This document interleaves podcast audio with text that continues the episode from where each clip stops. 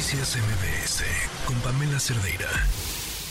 Platicábamos de el peso vuelve a apreciarse, rompe el piso de los 17 pesos por dólar. Estamos en un momento importante y le agradezco mucho a Gabriela Siller Pagasa, directora de análisis económico en Banco Base y profesora del TEC de Monterrey, que nos acompañe en la línea para entender qué está pasando. Gracias por estar aquí, Gaby. Buenas tardes. Muy buenas tardes, Sam. Muchas gracias por tenerme en tu programa. A ver, son un montón de factores los que tienen que ver con el cómo se encuentra el peso en relación al dólar en estos momentos. ¿Cuáles son los principales? Fíjate que son tres cosas principalmente las que han apreciado al peso mexicano. Uno, los flujos de divisas que llegan del exterior por exportaciones, remesas, inversión extranjera directa. Dos, la política monetaria restrictiva del Banco de México, que aunque parece todo parece indicar que ya no va a subir la tasa de interés, pues todavía mantiene un amplio diferencial de tasa respecto a Estados Unidos. Y finalmente está la preferencia ahorita por invertir en pesos a nivel internacional, no en instrumentos denominados en pesos, o sea, los CETES, acciones y demás, sino en pesos mexicanos. Y esto se da porque, bueno, pues al, al, inicio de esta administración se temía que el Banco de México perdiera su autonomía, que se perdiera el grado de inversión en la calificación crediticia de la deuda soberana de México y estos riesgos no se han materializado y además pues ahorita está la oportunidad de nearshoring con la cual México tiene una mejor expectativa económica y bueno, pues esto implicaría pues que llegarían todavía más flujos de dólares por crecimiento de las exportaciones y sobre todo por mayor inversión extranjera directa. El mercado cambiario nos espera, se adelanta a lo que cree que va a suceder en el futuro y entonces desde, desde ahorita están ya invirtiendo más en pesos y esto es lo que ha llevado al tipo de cambio a, bueno, el día de hoy vimos un mínimo de 16.98 pesos por dólar, algo no visto desde el 2015. Y yo creo que se puede seguir apreciando, sobre todo porque ya la posibilidad de una recesión en Estados Unidos ha disminuido y con esto pues seguramente las exportaciones y las remesas seguirán creciendo. Ahora, eh, hemos estado platicando a lo largo de las semanas con Sofía Ramírez sobre los ganadores y los perdedores y te hago esta, esta misma pregunta a ti.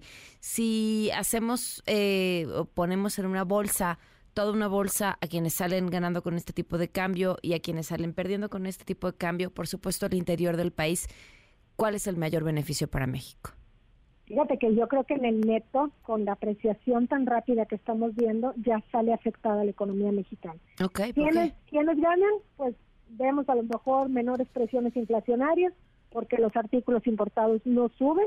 También el gobierno gana porque hay una parte de la deuda que está en dólares, la deuda externa, y entonces tienen que pagar menos pesos por esa deuda.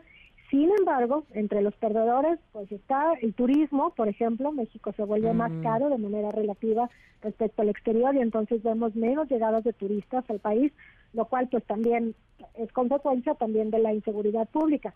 Otro perdedor pues son los receptores de remesas, esos casi 5 millones de familias en México que reciben remesas del exterior.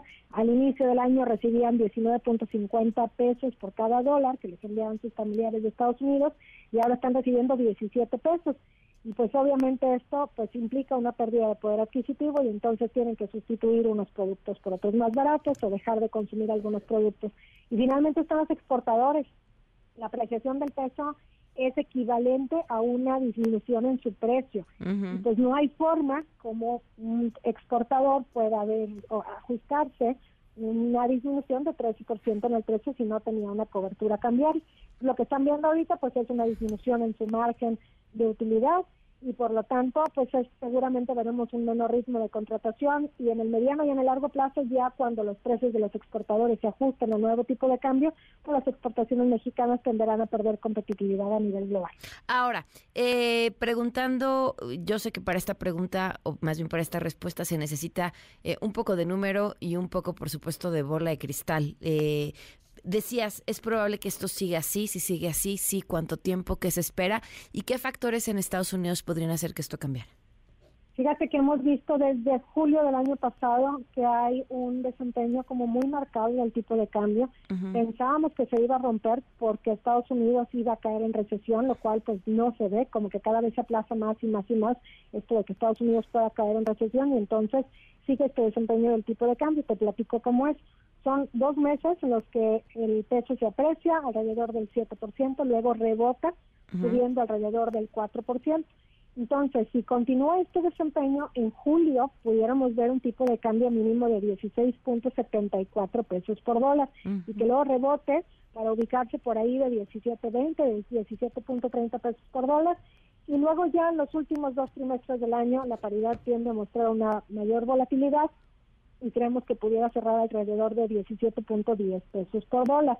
Esto es si continúa este mismo desempeño y si no se materializan los riesgos. ¿Cuáles?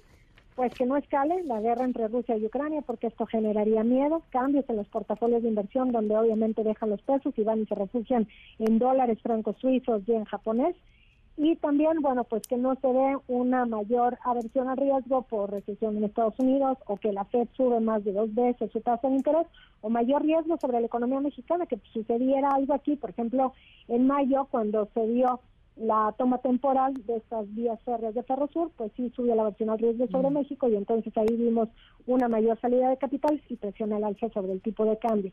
Si no sucede nada extraño a nivel global, entonces ni sobre México, sí veríamos que el tipo de cambio sigue disminuyendo. Creo que se pudiera detener alrededor de los 16.74, pero mucho va a depender de cómo sigan viendo a México a nivel internacional y que sigan apostando sobre el peso mexicano y precisamente por eso es tan difícil el pronóstico sobre el tipo de cambio porque finalmente son apuestas, no es algo que veamos, por ejemplo, lo de las exportaciones y demás, es sí obviamente ayuda a la apreciación del peso, pero no es el factor ahorita fundamental. Lo fundamental es que a nivel internacional ha tomado, han tomado al peso mexicano y también al peso colombiano, fíjate, como uno de sus favoritos. Y en el peso mexicano, pues está respaldado por la expectativa de que el nearshoring hará crecer más rápido a la economía mexicana.